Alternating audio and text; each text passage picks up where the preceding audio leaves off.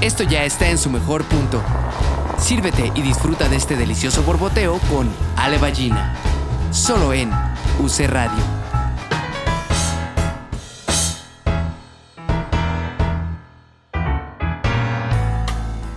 Hola, ¿cómo están? Bienvenidos a nuestro capítulo 17, 17 cafecitos que ya llevamos por aquí y que cada uno siempre es muy diferente. El de hoy promete estar muy delicioso y sobre todo muy divertido, porque este hombre que tengo frente a mí, que ustedes no lo están viendo, pero está haciendo manita de más o menos, es una de las personas más hermosas que conozco, más divertidas que conozco, y es Artus Chávez. Artur.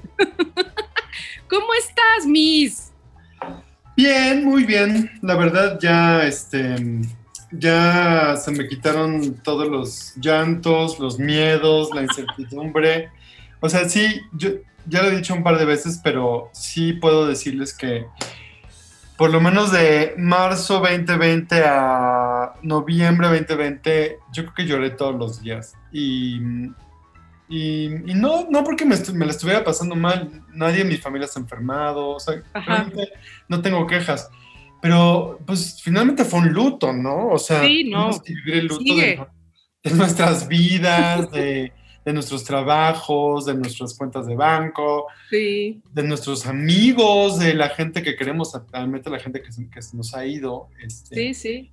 Pero ya ahorita ya, como que dije, ya, vamos, bueno, aparte ya tengo trabajo, lo cual me alegra, tengo... Eso está increíble. Tengo un negocio, tengo trabajo, entonces ya que la economía se reactivó y que tengo salud, pues ya me siento mejor. Entonces, Exacto. bien, muy bien. Pero llorabas por eso, o sea, tu angustia era cuál? O sea, ¿qué era tu, tu sensación? Pues muchas cosas, o sea, mmm, fíjate que yo soy muy llorón, o sea, siempre lo he sido desde niño, de verdad. Soy de lágrimas súper fácil, me conmuevo, me cuentas una historia así personal, lloro, Conmovedora y lloras. involucro, sí, como que soy muy empático. Qué bueno. Y pues pues sí extrañaba a la gente, extrañaba a mis papás, que no los vi Sí, los sí. primeros cuatro meses, ya después ya nos empezamos a ver. Este, y, cuando veía mi cuenta de banco, que iba así También. Eso sí. como, decía, todo lo que me ha costado llegar a este punto de tener ahorros, de tener claro. trabajo y de repente nada. Pues Sí, qué bueno que había, por lo menos, ¿no? Ah, no, qué suerte que me agarró después de dos años de la obra que sale mal. porque- Exacto. Y había hecho una película también, entonces tenía, sí tenía dinerito. No, no, olvídalo. Sí, no, ahí sí lloras todos los días. Pero también no te, no te pasó que extrañabas hasta las cosas más sencillas, porque los primeros meses de confinamiento sí era de encerrados, encerrados, encerrados, y de repente salir a la calle y ver el cielo, o sea, suena súper cursi, pero es Oh. una, era una cosa súper fuerte, o sea, de, de, de, ah, como de la, la espacialidad, como que te acostumbras literal a tus cuatro paredes, que a mí la verdad en ciertos momentos, ah, era como muy rico así, no tener que ver gente y, este, y, el tráfico y esas cosas, pero de repente te sacan y así es como ahora así como de Jan Valjean, de siento el aire y el, el agua y este, en mi cara, ¿no? Y el sol, sí, sí está, sí está raro. No, claro, el encierro es duro, el encierro es duro.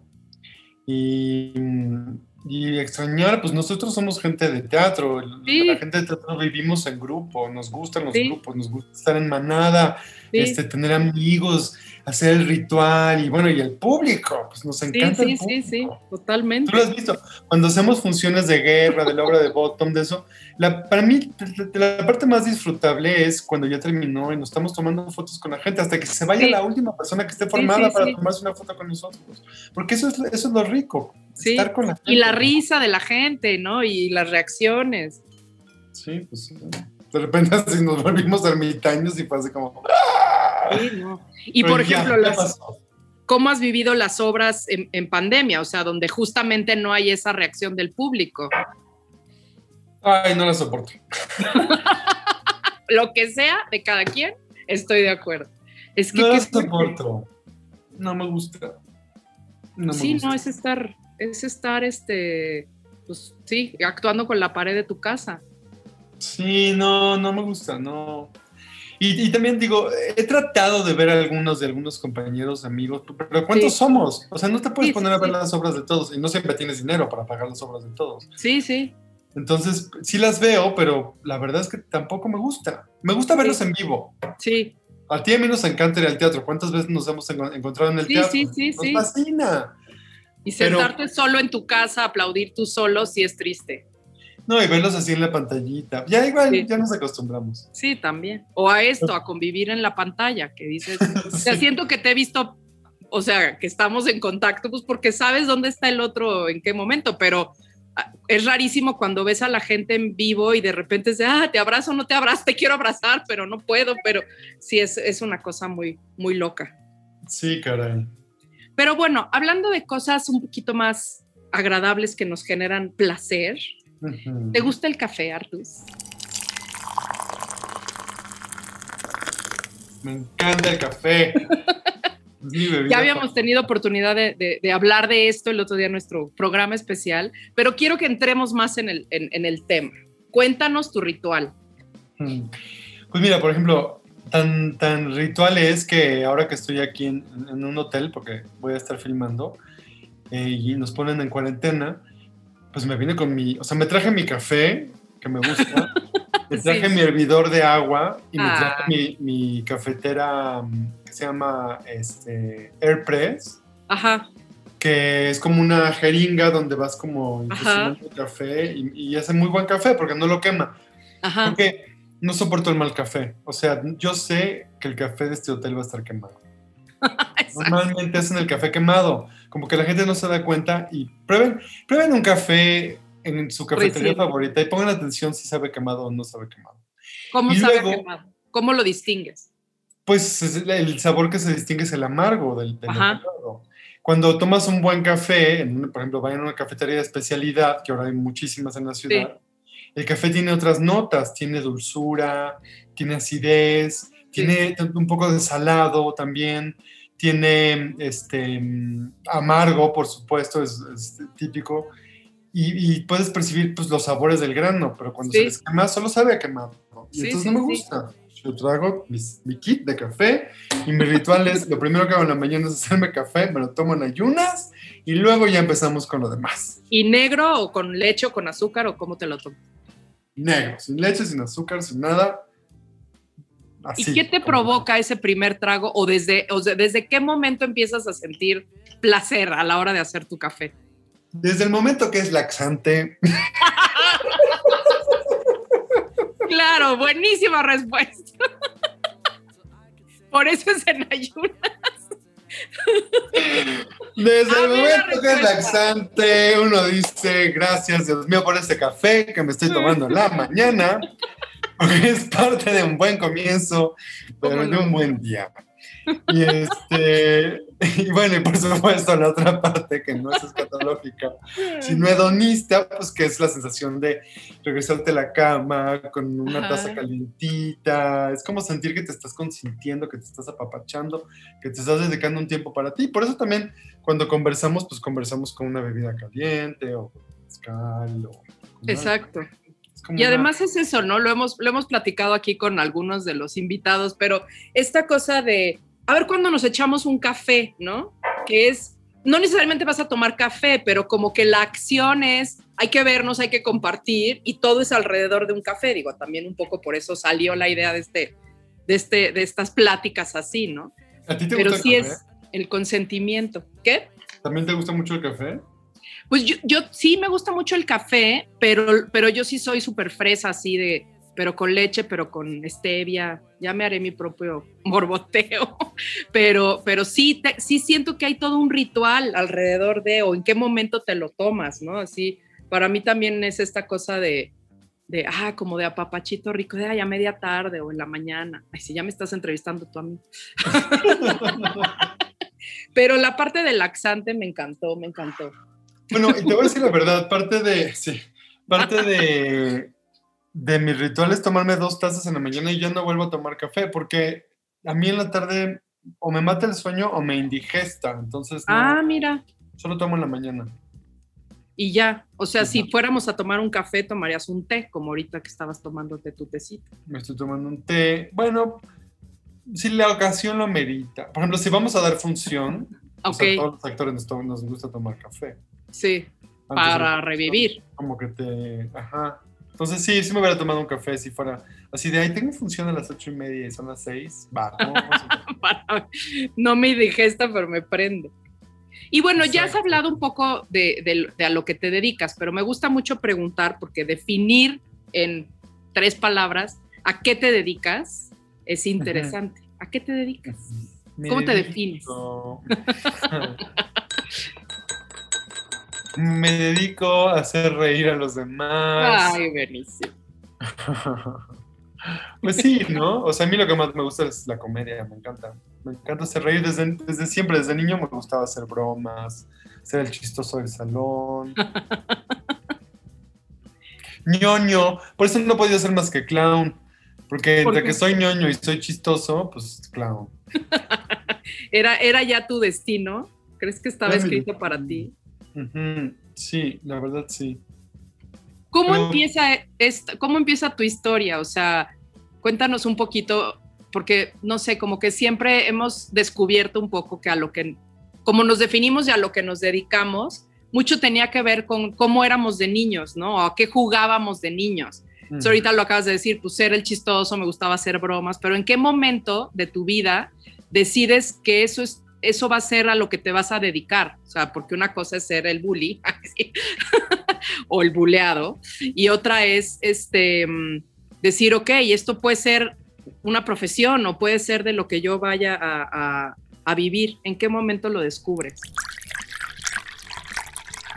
Pues creo que siempre lo supe, em, pero en la prepa se encargaron mucho de venderme la idea de que era una mala idea. ¿No? Ok, Porque, como bien dices, o sea, de- desde niño mi mamá cuenta que en mi cumpleaños, creo que número dos, me hicieron una fiesta donde mi mamá y mis tías, que siempre salen en mis pláticas, mi mamá y mis tías son como mis, mis personajes favoritos de las historias, Ajá. Este, hicieron un teatrino con un mecate y una sábana y unos calcetines con ojos.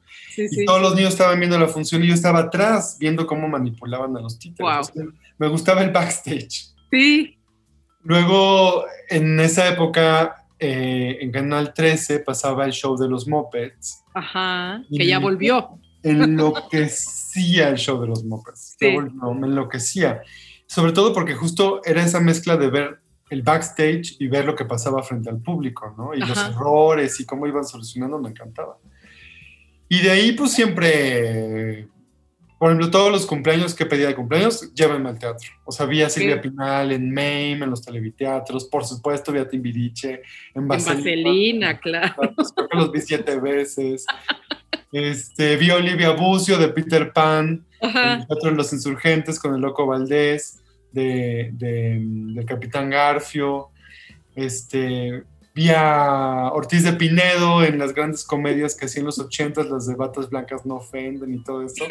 Pato Castillo, yo me, me moría de risa con el Pato Castillo, qué hombre más chistoso. En esa época era maravilloso. Entonces, bueno, y obviamente además me la viví en el taller de teatro, en el curso de títeres, en el de máscara, en el de baile, en el de no sé qué. Digo, ya, quien no supiera que yo iba a hacer teatro, de verdad no quería verlo.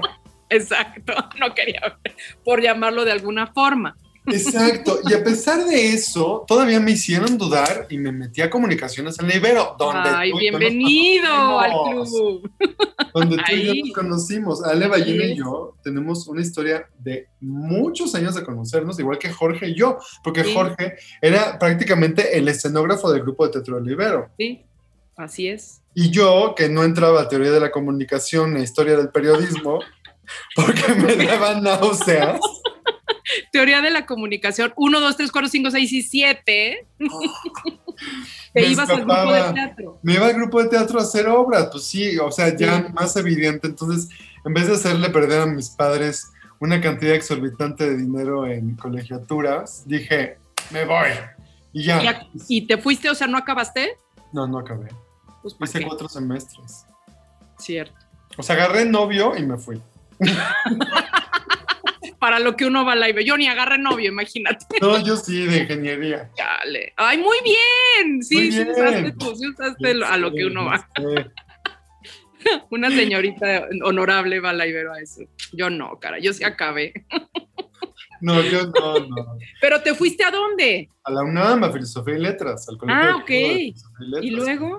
Ahí estudié ahí terminé, este, ahí me titulé, ahí doy clases actualmente, doy Sí, clases sí. de dirección de teatro. Y ¿Y, No, y siempre te gustaba la comedia? O sea, siempre tu, tu onda era mucho más la comedia. Fíjate que no, eso más bien fue accidental, porque en 1996, que estaba yo estudiando ahí en la FAC, eh, vino el circo Ringling Brothers a México Ajá. por primera vez en muchos años. Se, se cubrió la ciudad de publicidad de... Este, ya ves cómo salirte de una carrera entre otras, es súper normal. Claro que es súper normal. Es Sí, más, pues, yo creo que debería estar prohibido que los jóvenes decidieran qué van a hacer el resto de su vida a los 18 años. Totalmente. Y yo sí creo que muchos deberían de estudiar comunicación como carrera base y luego especializarse en otra cosa, porque es un gran tronco común. Mira, te digo qué haría yo si fuera este, presidente de la nación. Muy La bien, dinos. Yo creo que lo que le harían, ya me desvié, pero no importa. voy a- Ahorita volvemos al Ringling Brothers, no Voy a importa. meter mi comercial político. Totalmente. Yo creo que lo que deberíamos hacer en este país y que nos ayudaría a construir una nación, un- un- una idea de nación de nuevo, es que así como en Israel, y no estoy hablando de la milicia, ¿eh? lo quiero Sí, sí. aclarar antes porque estoy usando ese ejemplo, pero así como en Israel los jóvenes pasan eh, dos o tres años en, en- en la milicia Y no todo lo que hacen es violento porque también hay grupo de teatro, y hay banda, y hay este, artesanía, y hay construcción, y hay no sé qué. Yo creo que aquí, sin que fuera milicia, todos los jóvenes deberían salir a los 18 años e irse a una especie como de campamento de jóvenes en el país, Sí. donde pudieran convivir los del norte con los del Bajío, con los del sur, y luego este, todos dedicarse a la tierra, y luego todos dedicarse al mar, y luego todos dedicarse a los bosques, para que aprendieran primero a conocernos, porque no nos conocemos, esa es la verdad, Sí, ¿no? vivimos cada quien en nuestra burbuja de- del estado o la ciudad donde vivas, Eh, convivir y generar un sentido de que somos un país, que tenemos Sí, un, sí. un proyecto. De nación. Claro, y que los jóvenes aprendieran a apreciar el trabajo físico fuerte y manual Ujú. y apreciar el valor de la tierra y de los recursos que tenemos. O sea, ese es mi sueño, que no lo va a lograr, por supuesto, nunca, Pero I have a dream. pero creo que sería una gran idea. Y entonces, ya que pasen estos tres años, que hagan ejercicio, que digan poesía, que hagan teatro, que trepen a los árboles, que se persigan, o sea, que sean jóvenes. Entonces, ya que decidan, yo quiero estudiar esto, porque ¿cómo lo sabes es de- a los 18 años? No, no lo sabes, claro que no. No y ahora también es una cosa que yo pues justo me peleo con las nuevas generaciones, que también su nivel de compromiso es mínimo. Sí. Entonces, está bien, a lo mejor no sabes lo que quieres en la vida y yo creo que siempre te vas a tener que estar formando constantemente. O sea, ahorita lo platicábamos justo el otro día y ahorita llegaremos a ese tema, pero pues la pandemia nos ha permitido estarnos formando, aun cuando esto que, que- que contabas la otra vez, o sea, hacer una, un diplomado o un, o un doctorado o lo que sea, que de cosas que tienen que ver con tu carrera, pero que a lo mejor sin pandemia no hubiera sucedido, ¿no? Sí, totalmente. Siempre hay que estarnos preparando. Bueno, para mí me encanta estudiar, Sí, a mí también, la verdad. pero bueno. Bueno, entonces Ringling Brothers. Entonces viene el circo, este, y me quedo impresionado con la calidad de los payasos, porque eran Ajá. unos payasos increíbles. No eran, no eran como el cliché del payaso, sino que Sí. cada uno tenía una personalidad. Entonces fui al circo, este, llegué temprano y podías conocer a los artistas del circo en las pistas. Ajá. Conocí a los payasos y me dijeron, ay, pues va a haber audiciones para, para la escuela de payasos. Y yo, ¿qué? ¿Hay una ¡Qué escuela de maravilla! payasos? Y dije, yo quiero, me va a ayudar. Pero a- era, era, ¿dónde era? ¿Era aquí? No, en, en Florida, en Sarasota, Ah. Sarasota, Florida. All right. Sarasota, Florida. Ajá. Y un poco era el semillero de los payasos del circo, porque lo que buscaban eran nuevos talentos para, para sus filas. Entonces eh, dije, "Ah, yo voy a audicionar.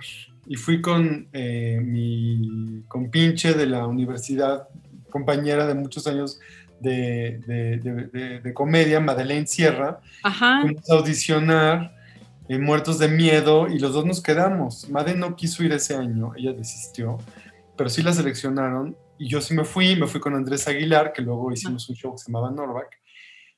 Y no, pues imagínate. O sea, Qué maravilla. 20 años, toda la juventud, toda la fortaleza, aprendiendo zancos, malabares, pantomima, acrobacias, comedia, caídas, escritura de comedia, pues no, estaba Sí, yo sí, sí, sí. Y de ahí me jalaron al circo y me fui un año de gira con el circo. ¿Ya habías acabado la carrera acá o, o- o también fue otro cambio? Fue otro cambio, hay que Bueno, hay que pero fluir, hay que fluir. Hay que asumir, está bien.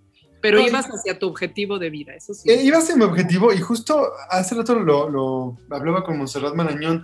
Fue esa época de la crisis del 94, que ya Sí. sabes, Salinas dijo, ahí se ven y nos dejó con una devaluación. Sí, sí, sí, sí. Pues había una situación económica terrible en mi familia, en mi casa. O sea, yo me fui con una culpa porque a pesar de que me, me becaron este, el avión y creo que me becaron el hospedaje y los materiales, que pone que eran, no sé, 2.500 dólares. Sí, no sí. teníamos 2.500 dólares. Claro. Y mi mamá juntó una lana para darme para comer. Y yo me se iba con culpa porque decía, Ay, estoy dejando este, mis, mis papás con una crisis económica, mi papá sin trabajo, todo terrible. Yo me estoy yendo a Estados Unidos a estudiar. Me parecía muy... Hacerme el banal. payaso. Sí, pero mi mamá tuvo razón. Me dijo, hazlo, porque las oportunidades aparecen una vez en la vida Sí, y ahorita totalmente. está y tenemos como apoyarte. Ay, qué maravilla. Sí, no, pues cambió mi vida. Sí, totalmente. O sea, ahí se definió mi, mi estilo, lo, lo que yo hago ahora. Ahí apareció la comedia. Y entonces, o sea, empezaste a trabajar ya en el circo. Ahí empecé a trabajar en el circo, ganaba en dólares. Oh, God. Bien. 300 dólares a la semana nos pagaban. Ah, pues muy bien. Dábamos como, no sé, como entre 8 y 10 funciones a la semana. O sea, de cajón 3 los sábados y 2 los Hijo. domingos. Era pesadísimo. Sí. Porque además los payasos están todo el tiempo, ¿no? O sea, no es como que haces tu acto y te esperas tres horas a que acabe la función. ¿no? No, eh, sí, porque somos como el, somos el entreacto en lo que cambian las cosas y no sé qué, y teníamos Sí. muchas rutinitas. Éramos 18, éramos un gran grupo. Ay, qué de padre. payasos. Ajá. Sí, no, una locura. Fue la época más divertida, más loca. Como que ahí aprendí a ser más independiente, a alejarme de la idea de soy un niño bien de la del valle, me educaron Sí, sí, sí. perfectamente para, para portarme bien y me empecé a portar mal.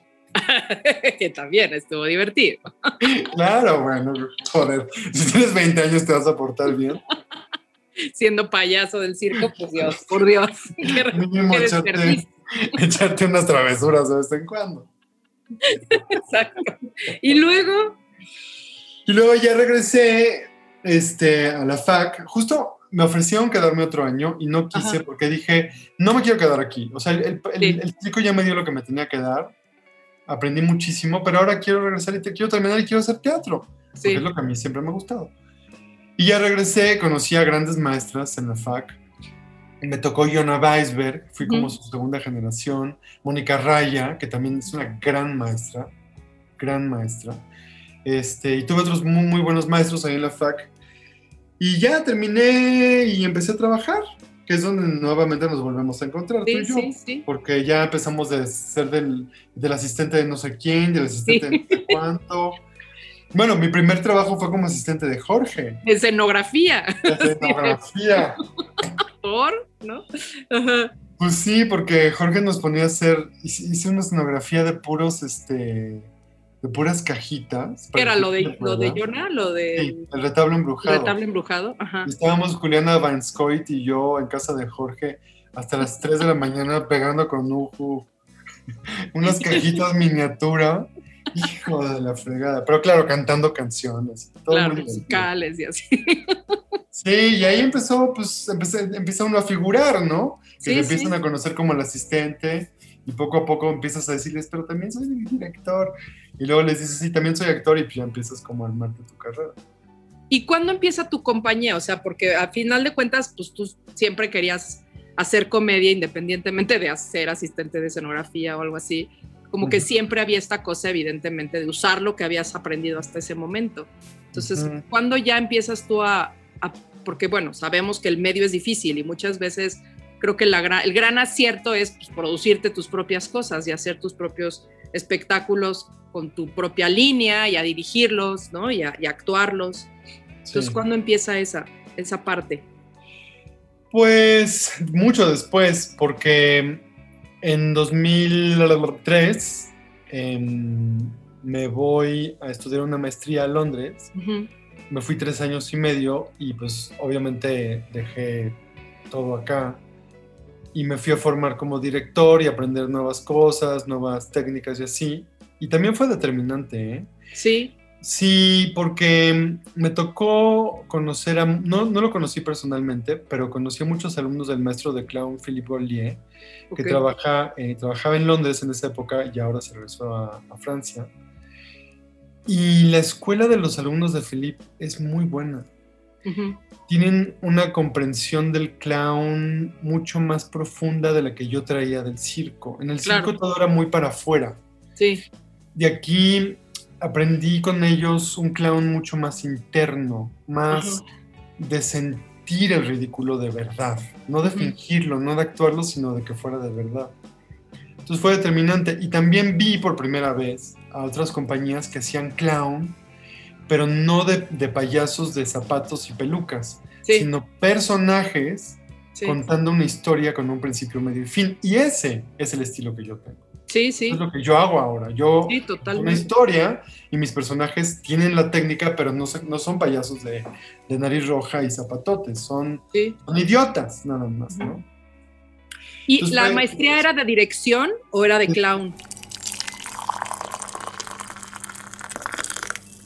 No, era de dirección de teatro. Ok. Pero pues claro, me empecé a juntar con los clowns. O sea, empecé a conocer a los clowns de la ciudad, a ir a las obras de clown. Hay una compañía que me fascina que se llama Spy Monkey, que, viven y trabajan en Inglaterra, que un poco siento que es como la compañía que me ha dado una brújula, porque los admiro mucho y son como 15 años más grandes que yo. Entonces siempre son como los que van, marcando. Claro, ellos con presupuesto inglés. claro. Aunque ahorita no están haciendo nada, no te preocupes. Estamos todos iguales. Así, ya sé. Los adoro a los Spy Monkey. Y bueno, pues ya regreso a México y es entonces cuando ya empiezo a hacer mi propio trabajo, que fue en 2006 que empecé, presenté un show que yo había dirigido en Israel con una compañía de, la, de una compañera de, de la maestría que se llamaba se llama Talia Zafra que me invitó a dirigirla ahí en Israel. Estuve. Qué loco. Ay, no sabes qué precioso. Ajá. Me encanta, me encanta, me encanta. Odio toda la parte de la guerra de Palestina. Sí, sí, sí. Pero el país es espectacular. Es una belleza.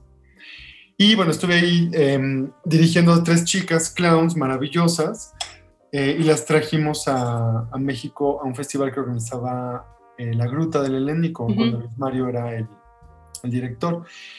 Luego ya hice mi primer espectáculo, que también Luis Mario fue la primera persona que, bueno, a, través de, José Luis este, Saldaña, que era el subprogramador, nos jaló con Norvac a, la gruta y estuvimos un año en la gruta. ¿Ah, sí? ¿Tanto? sí, era la época en la que se podía estar un año. Sí, pues eran residencias. Estábamos los domingos a las seis, que es la mejor hora para un espectáculo de clown para toda la familia. La gruta que es divina porque caben 100 personas, por la gruta de antes, Ajá. caben 100 personas y llenábamos. ¡Qué padre! sí, sí, llenábamos. Y de ahí, pues ya, siguió todo lo demás. Siguió Taichi Chai, Cabaret Mortal, sí. este, la obra de Bottom, Guerra, eh, etcétera, etcétera, etcétera. ¿En qué momento llegan los que son actualmente la, la o sea, Fer y Noemí? Eh, Fer llegó desde el principio. Yo a Fer lo conocí.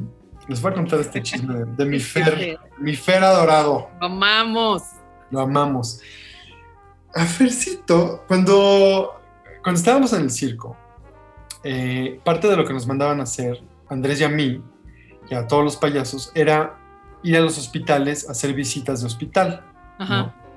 Pero la verdad era una agachada porque no te preparaban para lo que ibas a hacer. Claro. Porque tú llegas con tu maquillaje y tus zapatotes a un hospital donde te enfrentas a niños que están en un estado muy vulnerable de salud Sí. y te impresionas. Entonces, ya, Sí. si ya te empecé diciendo la plática de hoy que soy llorón, Imagínate. imagíname tratando de hacer reír a los niños que están sufriendo. Sí, no, no, no, no. No, no, no, no, no. Yo me metí al baño a llorar, no pude, o sea, realmente Sí. no pude. Y a Andrés le encantó. Ujú. Entonces, cuando regresamos a México, Andrés abre el primer grupo de risoterapia en la Náhuac del Norte, donde él Ah. estaba estudiando comunicaciones. Bienvenidos al club. y en el primer grupo de teatro de, de, clowns, de, payasos de risoterapia en la Náhuac, estaba Fernando Córdoba, que estaba estudiando Derecho en la Sí. Náhuac. Nuestro Es muy clown todo, ¿estás de acuerdo? Su clown, por supuesto. Ajá. No, yo conocí a Fer y me enamoré inmediatamente de él. O sea, es tan chistoso, Es muy chistoso. tan libre, tan único, Sí. tan divertido. Tan serio, ¿no? No, Dentro no, de todo. Claro, dentro de todo es muy serio, ¿no? Yo lo amo. Sí, sí, Entonces, sí. Conmigo fue una amistad y un amor a primera vista. Y cuando me pongo a escribir ese show Norback, este, fue con Andrés y con Fernando. Ellos dos actuaban, yo dirigía, los tres escribíamos. Y nos fue muy bien, porque incluso nos fuimos de gira, nos fuimos Sí, a sí. Barcelona, nos fuimos a Tenerife.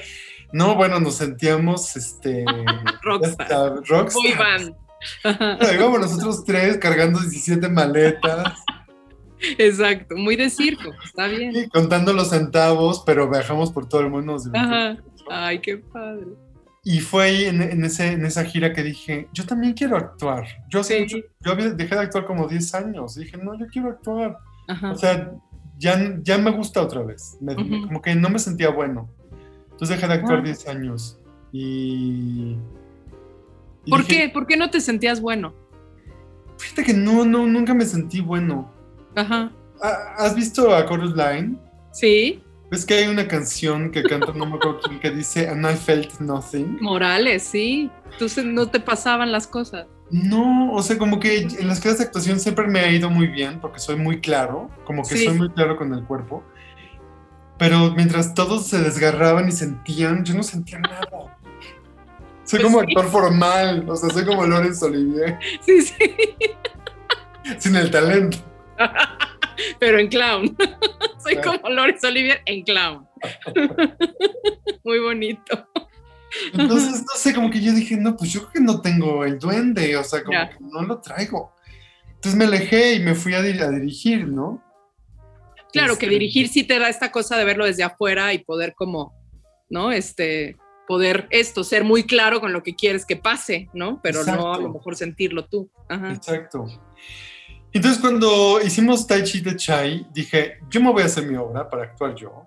Ajá. Dije, lo voy a hacer con mis, mis compadres que más confianza les tengo, porque si, si siento, me siento vulnerable, me voy a sentir ac- acogido por Sí, ellos. sí, Que totalmente. son Fer y Madeleine Sierra. Ajá, ajá. que ya éramos amiguísimos de la, desde la carrera, ¿no? Y, y invité a Elena Olivieri, que justo tenía una compañía este, que nos habíamos conocido desde Londres, como exalumna de Philippe Collier, y le dije, quiero que tú lo dirijas. Entonces, pues juntamos nuestro dinerito, trajimos a Elena de, de Italia, Ajá. a Juanma Rodríguez, que también estudió con Philip ahí a- a- de, de España, lo trajimos, entre los cinco escribimos una locura de show, era Era, es, una es pomada espectacular, yo amaba ese show. ¿Cómo, ¿Cómo es un proceso? O sea, si dices, o sea, lo hacen con improvisaciones, hay un tema y se desarrolla, ¿cómo, cómo funciona un proceso de ustedes? Pues la verdad que cada, cada proyecto ha tenido su, Sí, su propia técnica. En el caso de Tai Chi de Chai, en ese viaje, en un vuelo, en, en ese- en esa gira que hicimos a, a Barcelona, en un vuelo, pues ya estás matando el tiempo, me puse Sí, a leer sí, el periódico y había una nota muy interesante de dos gerentes de un banco en China que habían decidido robar dinero del banco Am, este, para comprar boletos de lotería con la esperanza de ganar. ganar la lotería, comprar, de- devolver el dinero robado y volverse millonarios. Ay, son honestos. Muy claro. bueno, pues les fue fatal porque no Ajá. ganaron. Y entonces este, tienen que robar mucho más dinero, o sea, como 10 veces más, Ajá. compran más boletos de lotería, no ganan y huyen. Y entonces cuando la policía llega, descubre la bóveda del banco repleta de boletos de lotería. ¡Ay, qué bonito! ¡Qué bonito! Y los persiguen, los atrapan y los sentencian a muerte y los, los matan. ¡Ay, no! ¡Qué triste! Muy clown. Es muy clown. Pues yo leí esa, esa, historia y dije, no puedo creerlo. Y claro, la nota se llamaba La lotería es un timo.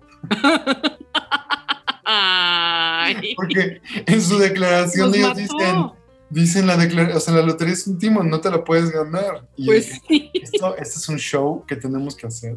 Y de ahí partimos. Entonces, escaleteamos más o menos cuáles podrían ser las escenas, los eventos, y ya nos pusimos a improvisar sobre eso. ¿Y cómo es una improvisación? O sea, ¿cómo, cómo empiezan? Porque digo, es, esta eh, debe de ser como muy emocionante, pero también muy estresante decir, ok, hay esto, y mm. ahora cómo lo estructuramos para que eso tenga, pues para que eso sea una obra de teatro. Sí, fíjate, Elena, eh, que Elena es una gran, gran, gran directora. Primero nos decía, para mañana vienen vestidos de chinos, ¿no? Y tú, Madeleine, de panda, con lo que tengan. Entonces vas a la casa y buscas qué cosas y pues ya nos vestimos de chinos, cada quien en su, su idea de, de, lo que era un chino, este, bastante políticamente incorrecto. Por cierto. Por cierto. o sea, parece que llama de amarillo. No, bueno, eran otros tiempos también. Eran otros tiempos y este y el, y el clown y el bufón pues tampoco son muy, muy políticamente correctos. Exacto. Bueno, entonces este en, en, ese, en ese ejercicio nos pidió que hiciéramos una parodia de una persona que nos hubiera hecho mucho daño en la vida. Ok. Que nos hubiera maltratado mucho, pero que ya hubiéramos perdonado en el interior de nuestro corazón para poderla parodiar y burlarnos de ella, como si, estuviera en la sala y nos viera, este, reventara y se fuera, Ajá. ¿no? Como Claudio en Hamlet. Entonces, pues yo hice la parodia de una señora, una, la mamá de un compañero. Este, Ese era todo. Sí, este, Sonia. No sé qué. Y de ahí sale mi personaje, un poco inspirado en Sonia porque hago la parodia con este vestuario y empiezo a descubrir primero el poder de la crítica, ¿no? Y el poder de, de, la venganza a través del humor. Y ya como que tenemos el personaje más o menos encarnado, nos pone a hacer así de, bueno, pues vamos a ver un día normal en el banco. Este, ustedes dos son los gerentes y entra un cliente que es el panda. Comenzamos. Y pues ya, te pones a improvisar y cada escena la repetimos una, dos o tres veces, ella nos va dando ajustes entre cada uno. Eh, en esa época apuntábamos y ahora filmamos. Sí, claro. Y luego se transcriben las filmaciones y de ahí vamos tomando diálogos y, e ideas, mientras que nosotros se va construyendo la narrativa del espectáculo a través del personaje que creamos. Muy interesante. Sí, es padrísimo, porque además, bueno, ¿cómo, ¿cómo decides? O sea, también el punto de partida es está increíble eh, construir un personaje así, pero también es como cómo decides este qué situación, ¿no? O sea, por qué una persona que odias, ¿no? O sea, cuáles esas características que te va a dar a ti toda la libertad de generar un personaje y cómo eso al confrontarlo con una situación va a acabar contando la historia que, quieres contar, sobre todo en esta que es muy clara, es muy clara la historia, ahora cómo la llevamos al clown, ¿no? O cómo la llevamos a una estructura teatral. Y pues Elena fue muy, muy, muy inteligente porque nos dijo, miren, esta historia está, es muy dura, porque hay, pena de muerte al final. Sí. Em, porque estamos hablando de ludopatía. Sí. Pues yo creo que no la podemos hacer enteramente en clown. Creo que necesitamos tomar un poco del bufón. Y nosotros, ¿qué es bufón? Y nos dio un taller de bufón padrísimo, pero padrísimo, porque justo es esta parodia ácida el humor negro de, la crítica social hacia la autoridad, hacia las personas que son malas, y es muy liberador, o sea, es delicioso, es delicioso. Las drag queens son los bufones por excelencia en la época. Claro. Osvaldo Calderón, más bufón que él no podía ser. Sí, sí, sí.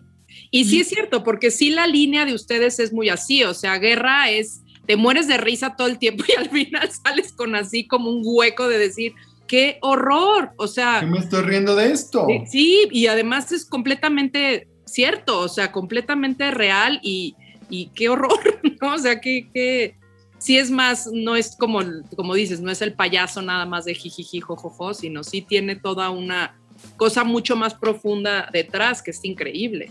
Exacto, no es clown puro. Que sí hemos hecho un poco más. Por ejemplo, Fer, cuando hace la nona, Fer es mucho más clown. Sí. sí. Es un espectáculo muy rosa, muy bonito. Entonces, nos gusta, nos gusta el cambalacha. Exacto. Ay, qué padre. ¿Qué viene para la, qué, viene para la Piara y para ti ahora? Pues cosas padres. Ahora con Jonah Weisberg y Aline de la Cruz, eh, con quienes hicimos la obra de Bottom, sí. estamos trabajando un nuevo espectáculo basado en la Iliada de Homero. Ajá. Este, yo soy Hera, la esposa de Zeus. Qué maravilla. este, y somos Noemí Espinosa, eh, Jerónimo Best, Fernando Córdoba y Rodrigo Murray. O sea, somos la obra de Voto Mi Guerra, hechos así, chico, chico, chico, en una, en una nueva cosa y pues se, supone que estrenamos en septiembre. Bueno, hay tiempo. Exacto. no, bueno, digo, se, supone que la incertidumbre es tan rara. Claro. Y estamos ensayando por Zoom, lo cual es todavía más extraño. ¿Cómo le hacen? Porque digo, hay cosas que sí se puede y, y, es muy raro esta cosa de que te estás viendo todo el tiempo, ¿no? Pero también pues en clown donde, y justo en improvisaciones donde sí necesitas al otro ahí, ¿se puede? ¿Sí se puede en este formato? No, yo lo odio. Por eso quién sabe qué vaya a pasar. Bueno, algo, algo interesante saldrá. yo lo odio, pero estamos con miras a eh, reservarnos un periodo, una pequeña cápsula con cuarentena, prueba PCR para encerrarnos en alguna casa en Tepoztlán. Si alguien nos quiere prestar una casa en Tepoztlán, préstenosla, por favor. Por favor. Y este, e irnos a tallerear nuestro espectáculo ya en vivo, la verdad. Sí, pues sí, si no. Oye, y Enchanté, el musical. Hay que contar esa anécdota de Enchanté, que es de mis momentos highlight de la vida. Nunca me he comprometido a ser drag queen. Ya sé. Ya te dije, Artus. Ya sé, sí me encantaría. ¿eh? La historia de Enchanté, para que no la conozca, porque en realidad no, todo el mundo la conoce, era una marcha. Este, y entonces Artus iban a ir a la marcha y yo de mi totera dije, vamos a la marcha, nos vamos a estar dragueando aquí en la casa. Entonces yo llego y bueno, este en drag, pero divino, con unos tacones gigantes, dije, se va a matar. O sea, nos vamos a ir caminando de la condesa al, al, al, ángel, porque hasta ahí llegamos, y en tacones. Y ahí iba Chantel. ¿Por qué, ¿Por qué salió en Chantel, Artus? ¿Te acuerdas? Pues no sé, un día me, me, me, puse a mí misma Enchanté de la Cruz. porque se cree muy, muy francesa, entonces, Enchanté. Enchanté. Y ahí iba yo de guarura, de enchanté, como tal cual, así de chaperona para que no se nos matara. Y aguantó la marcha entera con tacones. Claro. ojalá, ojalá. Y caminando derechito, y caminando derechito. Sí, sí, hasta que, llegaron las barredoras y todo. Claro. Oye, estaba este, escogiendo otros nombres de, de Draga. Ajá. Para, unos, para unos amigos, ya sabes que en la, en la borrachera te pones a inventarles nombres. sea, exacto. A uno que se llama Joel le pusimos la Yolette. Me encanta. Qué hermosura. A uno que se llama Omar le pusimos Micaela Loma Larga. Loma Larga, bien. Loma Larga. A un amigo le pusimos Felicia del Trozo. ¿Por qué? ¿Por qué no? Exacto. Y otro le pusimos Sofi de Ramada.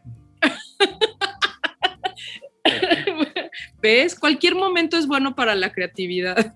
Claro, claro. Cuando uno no le teme al, este, al, ridículo, pues es perfecto. Sí, ¿no? Sí, totalmente. Y haciendo un poco esta, este vínculo en lo que hablábamos del principio de nuestra plática y, del otro día que hablábamos el día del, del teatro, esta, me gusta hacer esta como comparativo, ¿no? O sea, de lo que hablan, que les da el café a lo que, a lo que les apasiona y a lo que se dedica. ¿Cómo lo vincularías tú en este gusto? No solamente, o sea, hasta fin de cuentas, hacer reír tiene su lado laxante, ¿no? O sea, el de echarte unas buenas carcajadas sí te desintoxica, cañón. No, floja. Te desfoga. Pero hablabas la otra vez justo de estas cosas de hacer las cosas bien, o sea, de disfrutar las cosas con su esto, o sea, no, no te, no te, em, no te conformes con un café amargo y quemado, o sea, dale como esta oportunidad de que todos los sabores, ¿no? Este, surjan en tu boca. Entonces, creo que así un poco ha sido tu, tu vida y tu quehacer, ¿no? Pues sí, la verdad sí. O sea, siento que las cosas que he hecho las he elegido porque porque me han significado un reto muy grande o una invitación muy grande a jugar o una experiencia muy placentera. He tratado de no hacer cosas que no me gusten, de no hacer cosas por compromiso, em, de, buscar mi propio estilo, mi, o sea, creo que es importante equivocarse, ¿no? Al principio un poco yo, yo quería ser alguien más, o sea, quería ser, este, como Martina Costa o quería ser como Mauricio García Lozano, ¿no? A quienes yo, yo admiraba. Y luego, cuando me di cuenta que, que no, que, que yo, yo tengo mi, mi propio valor y no me tengo que comparar con nadie y solo hacer las cosas pues, con corazón, con ganas, em, con ganas de transmitir un mensaje importante, ¿no? De, de, de poner en, en, en la mesa un tema que la gente le mueva, o sea, como dices, no solo hacer reír, sino también hacer pensar. Sí, sí. Em, y pues eso es lo que me gusta. No, no puedo vivir sin ello, la verdad. Y ahorita de lo que nos platicas también lo que está padrísimo es que vas integrando ahora sí que todas las herramientas que de una u otra manera, a lo mejor, como dices, equivocarse, agarras esa oportunidad, que también es como una cosa muy clown, ¿no? O sea, agarrar el accidente como oportunidad de integrarlo a lo que estás diciendo y lo que estás haciendo. Y definitivamente, o sea, yo digo, tú sabes todo lo que te admiro y te quiero y cómo amo ir a tus espectáculos y soy de las que me río antes del chiste porque ya me lo sé, ¿no? este, pero, pero es eso, porque sí es un, sí, sí son obras como muy profundas, muy divertidas, ¿no? Que de repente te causan esta cosa de por qué me estoy riendo de esto, ¿no? Y te identificas y de las cosas más, más absurdas. Es como, no puede ser que se estén riendo, o sea, no puede ser que lo estén haciendo y es glorioso, ¿no? Justo por eso, por no ser pretencioso, ¿no? Y no ser como muy honesto con quién eres y con cómo lo haces y cómo lo dices. Entonces, es una delicia siempre verlos, porque sí, encontrar como a tus pares y, saber que son una compañía que, pues eso, que resuena entre ellos y verlos trabajar juntos, porque se admiran y se quieren, es increíble. O sea, yo admiro mucho el trabajo que hacen siempre, por, esto, porque tiene que ver con una cosa muy honesta y muy simple, o sea, y no por eso absolutamente este, banal ni al contrario, o sea, es, es este, tiene como mucha profundidad y mucha, o sea, como que se agradece, son de estos como justos sorbitos de café que dices, ay, qué rico apapacho y qué rico esto que me están haciendo sentir, ¿no? Que es gran risa, pero al mismo tiempo, pues sí, unas reflexiones de hoy. Está, está cañón, ¿no? Pues sí, todos tenemos que ir encontrando nuestra voz, ¿no? Y, sí. Y nuestro estilo y nuestra forma de hacer las cosas. Totalmente. Y ahora creo que lo que me gustaría es poder plasmarlo o en un libro o en un curso o, una manera que, porque veo que las generaciones que están abajo de nosotros no han eh, todavía, hay como un, grupo muy, muy grande de personas que ha tomado todos los cursos de clown, sí. pero no han todavía empezado a escribir okay. sus propios espectáculos. Creo que quien, más lo ha logrado es Noemí Espinosa con el grupo Delirios, eh, que es un grupo que parte del laboratorio de clown femenino. Sí. Como Noemí le ha dedicado tanto tiempo al laboratorio, ya lleva como 4 o 5 años, pues ahí ya se ha gestado un, semillero de, nuevas artistas con nuevos espectáculos, nuevas ideas y, nuevos, sí, nuevos shows, ¿no?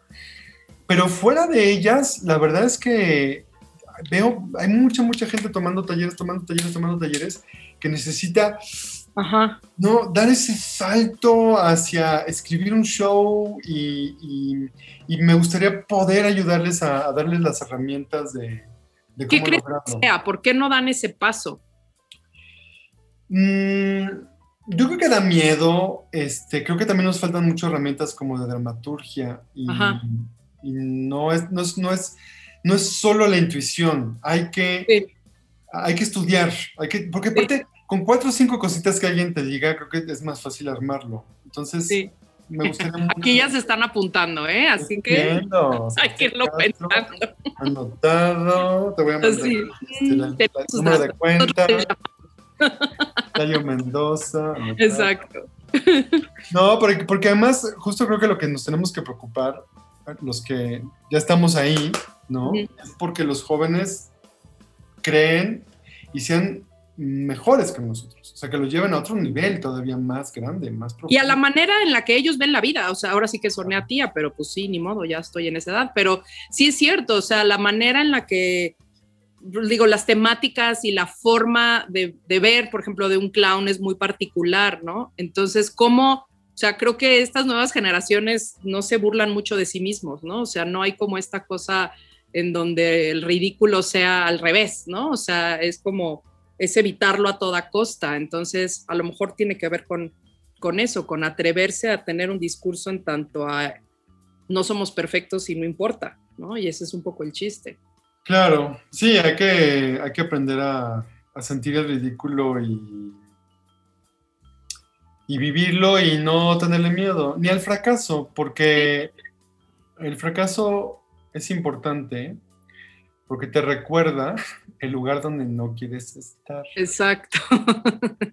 ya viste, ya no está padre ahí. Sí, totalmente. Y de ahí te impulsas a irse a, a irte hacia otro lado y eso siempre te va a obligar a crear algo, ¿no? Exacto. Ay, pues qué padre. Sí, ¿no? Oye, Miss, ¿dónde te podemos seguir? Cuéntanos tus redes, este, dinos dónde, dónde, dónde te podemos seguir, por si se arman estos cursos donde se podría enterar la gente, o para seguir, ya sé que no eres mucho de redes, pero deberías. pero bueno, si se quieren enterar o quieren estar en contacto contigo, ¿dónde te pueden seguir? Pues mira, lo que más, más, más. Mira, tengo que rotar la playera. ¡Ay, qué pena! es ridículo. No ven, no ven porque es, es radio, es radio, Ah, pero bueno. agujeros en el sobaco. Este, lo que más uso es Instagram, que es eh, arroba artus. Ok, mira. Como soy early user, Ajá, agarré el nombre y si no... no es apellido- 00086, así. No, no, no. Artus. Artus Con 008. ese. Por favor. Soy Artus nada más. Eh, arroba Artus. En Twitter, que no tuiteo nunca, pero si un día se les ocurre escribirme, me pueden escribir por ahí, arroba Artus Chávez. Y en Facebook, arroba Artus Chávez. Muy bien, pues ahí para que te sigan, para que estén enterados un poco de hacia dónde vas. Y si quieren formar parte de las grabaciones de, de, mm, de Borboteo, hoy nuestro público estuvo un poquito callado, pero normalmente pueden preguntarle directamente a nuestros invitados lo que ustedes quieran. Este, síganos en nuestras redes, que es Borboteo Podcast en, en Instagram y a usted Radio MX en, en Instagram y en, en Twitter. Eh, acuérdense que hay un borboteo nuevo cada semana los viernes y si, suscríbanse, suscríbanse. Necesitamos muchos suscriptores a nuestro podcast en Spotify, en Apple Podcast, en Himalaya, en Google Podcast o cualquier pod, este, pla- plataforma de podcast. A mí me pueden seguir en ale-ballina en Twitter y en Instagram. Y bueno, pues muchas gracias a Gabo y a Davo por este programa y obvio a ti, Miss Adorado. Te adoro muchísimo, te admiro muchísimo y gracias por, por estar aquí otra vez. Tuvimos nuestra probadita en, en el Día Mundial del Teatro, pero ya tenerte en el cotorreo más amplio es siempre increíble. Ay, encantado, encantado. Y un saludo a, a tu señora madre que ya veo que está Por ahí, aquí que- anda. Que la adoro, la extraño. Ya Este, sé, vamos a tomar tacos cuando todo esto. extraño apacigue. nuestras pláticas post-teatro. Exacto. Este, y a los que se conectaron, muchas gracias. y Gracias a ti, gracias a Davo. Y pues nos vemos en el teatro. Sí, nos vemos en el teatro y estaremos muy pendientes de lo que hagan porque, dice mi mamá, ya, se quiere, ya me quiero reír. Es que sí, se extraña, es muy necesario.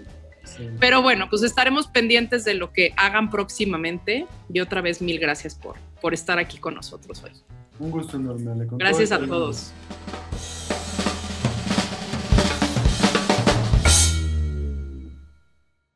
Este cafecito estuvo buenísimo. Recuerda que tenemos una cita la siguiente semana para una charla más. Encuentra más Borboteo en nuestro Instagram, arroba Borboteo Podcast. Esta fue una producción de UC Radio.